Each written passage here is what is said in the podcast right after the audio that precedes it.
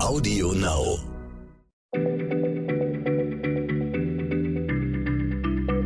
Schneller Schlau, der kurze Wissenspodcast von PM.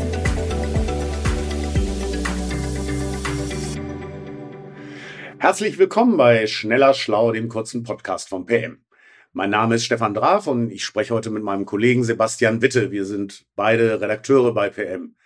Sebastian, du möchtest heute über die Gletscherschmelze in den Alpen sprechen und, und welche Folgen der Rückzug des vermeintlich ewigen Eises hat. Also, wie steht es um die Eisriesen im Gebirge?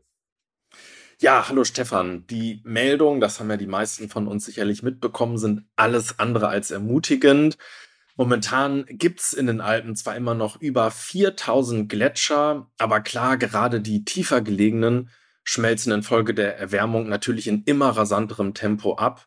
Und ja, so traurig das ist, die meisten werden wohl nicht zu retten sein. Also Forschende gehen tatsächlich davon aus, dass die Alpen bei ungebremstem Klimawandel schon Ende des Jahrhunderts nahezu eisfrei sein könnten, mit dann nur noch wenigen zurückbleibenden Eisfeldern in sehr großer Höhe.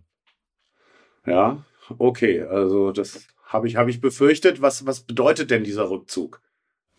Ja, darauf kann man aus ganz verschiedenen Blickwinkeln schauen. Für das alpine Leben zum Beispiel, da scheint der Verlust zum Beispiel zunächst ein Gewinn zu sein. Denn es ist so, dort wo das Eis schwindet, naja, da kommen Schutt- und Geröllflächen zum Vorschein. Und das sind bevorzugte Siedlungsgründe für seltene Pionierpflanzen. Und so hat eine Untersuchung in den, in den italienischen Dolomiten ergeben, dass äh, ja nur wenige Jahre nach dem Abschmelzen sich dort schon so 10 bis 20 verschiedene Gewächsarten angesiedelt und die frei gewordenen Flächen erobert haben. Und das sind dann seltene Moose, Flechten, aber auch schon hochspezialisierte Gefäßpflanzen, wie zum Beispiel das Alpenweidenröschen. Ja, und dann so nach etwa 70 Jahren, da siedeln dann schon etwa 30 Arten auf mehr als der Hälfte des Bodens. Ja, und indem all diese Pioniere dann ihre Wurzeln in dieses sehr unwirtliche Terrain schlagen, da schaffen sie natürlich Lebensraum für viele weitere Pflanzen des Hochgebirges, die ihnen dann folgen. Ah, okay. Also, also wenn die Gletscher weichen, nimmt die Biodiversität im Gebirge zu. Ja, das hat erstmal den Anschein, so ganz pauschal lässt sich das leider nicht sagen. Denn einer aktuellen Studie zufolge dürfte dieses Aufblühen, was man da in den ersten Jahren beobachtet, nämlich nur ein vorübergehendes Phänomen sein. Denn äh, es ist so, dass diese alpinen Pioniere letztlich darauf angewiesen sind, dass das Eis am Rand und am Fuße eines Gletschers, dadurch, dass er stetig wächst und dann mal wieder schmilzt, immer wieder neues Gelände freigibt. Naja, und haben sie erst Lebensraum für andere Pflanzen geschaffen, ja, die also weniger gut an dieses ehemalige Gletscherland angepasst sind. Da nehmen dann diese Folgepflanzen oft das gesamte Biotop für sich ein und die Erstlinge, die konkurrenzschwach sind, ja, für die ist dann irgendwann gar kein Platz mehr da.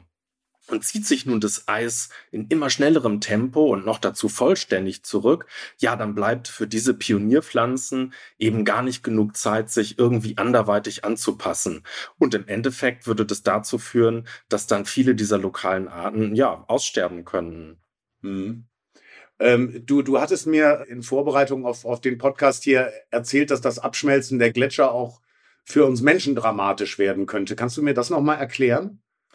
Ja, das ist tatsächlich so. Also mit den Gletschern werden wir nicht nur einen über Generationen vertrauten Anblick und eben einige seltene Lebewesen verlieren, äh, denn Fachleute befürchten, dass es infolge der Gletscherschmelze in immer mehr Gebieten zu richtigen Katastrophen kommen könnte.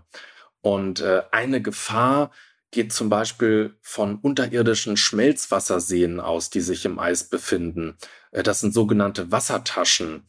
Und werden jetzt die Wände der Gletscher immer schwächer, weil sie schmelzen, weil es wärmer wird, ja, dann könnten sich solche Wassertaschen urplötzlich lösen und in riesigen Flutwellen ja dann bis in dicht besiedelte Täler hinabschießen.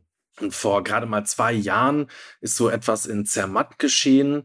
Da brach einem eisverborgener Schmelzwassersee aus und überschwemmte Teile des Ortes. Und äh, du wirst dich erinnern, auch dieser jüngste Eisbruch, der sich da am Marmolata Gletscher an den Dolomiten ereignet hat und äh, da im Juli elf Menschen in den Tod riss, der ging höchstwahrscheinlich auch auf solch einen berstenden Schmelzwassereinschluss zurück. Ja. Äh, äh, solche Katastrophen lassen sich vermutlich nicht verhindern, oder? Ja, es stimmt schon, dass man bislang kaum vorhersagen kann, wie und wo genau solche Wassertaschen entstehen und wann sie ausbrechen.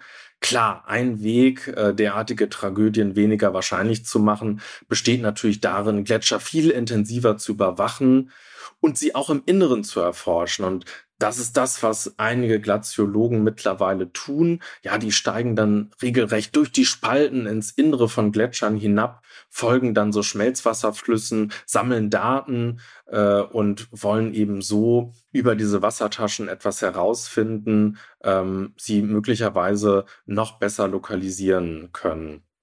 Naja, und äh, tatsächlich werden manche Gletscher auch bereits, so wie Vulkane mit Kamera- und Radarsystemen, auf erste Warnzeichen etwa eines größeren Eisabbruchs hin überwacht. Aber gut, wir aber verhindern wenn wir es halt nicht. Also äh, wird denn dieser Rückzug der Gletscher Menschen auch zum Umsiedeln zwingen? Ja, Stefan, dieses Szenario äh, klingt so ein bisschen apokalyptisch, das ist aber gar nicht so abwegig und zwar auch noch aus einem ganz anderen Grund, denn so eine weitere Herausforderung, die sich aus der Eisschmelze ergibt, das sind extreme Flusspegelschwankungen. Die werden sich verstärken, sobald das meiste Eis in den Alpen verschwunden ist. Denn äh, bisher ist es so, dass Gletscher einen erheblichen Teil der Niederschläge, der auf die Alpen fällt, die puffern sie im gefrierenden Eis ab und geben sie dann erst im Hochsommer, wenn sie etwas schmelzen, allmählich wieder ab. Und es ist zum Beispiel so, dass rund ein Fünftel des Wassers in Rhone oder Rhein äh, im Sommer aus Gletschern stammt.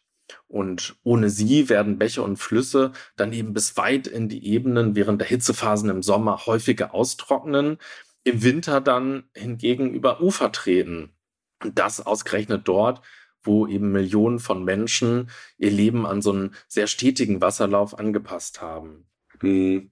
Gut, das ist wie immer, wenn wir über den Klimawandel reden, äh, ziemlich düstere Aussichten, die sich, die sich hier ergeben, wenn man, wenn man Gletscher und ihre Funktion studiert. Hast du denn zum Schluss noch eine hoffnungsfrohe Botschaft für uns? Naja, also was ja klar ist, so rasch wie diese Gletscher schmelzen und so sehr sie eben ein Symbol für den menschengemachten Klimawandel geworden sind, na, so sehr kann das Eis natürlich auch als Messinstrument dafür dienen, wie erfolgreich wir mit unseren Bemühungen sind, den Klimawandel zu verlangsamen. Und würde es uns gelingen, die Erwärmung zumindest auf maximal zwei Grad zu begrenzen, so könnte Schätzungen zufolge immerhin ein Drittel des aktuellen Gletschervolumens in den Alpen übrig bleiben. Ja, und nach allem, was wir heute wissen und worüber wir auch gerade gesprochen haben, wäre dieses Mindestziel von zwei Grad Erwärmung ja tatsächlich jede Anstrengung wert.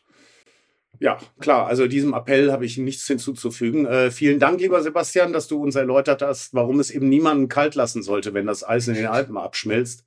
Und euch, äh, liebe Hörerinnen und Hörer, Vielen Dank fürs Zuhören und bis zum nächsten Mal. Tschüss. Tschüss. Schneller Schlau, der kurze Wissenspodcast von PM.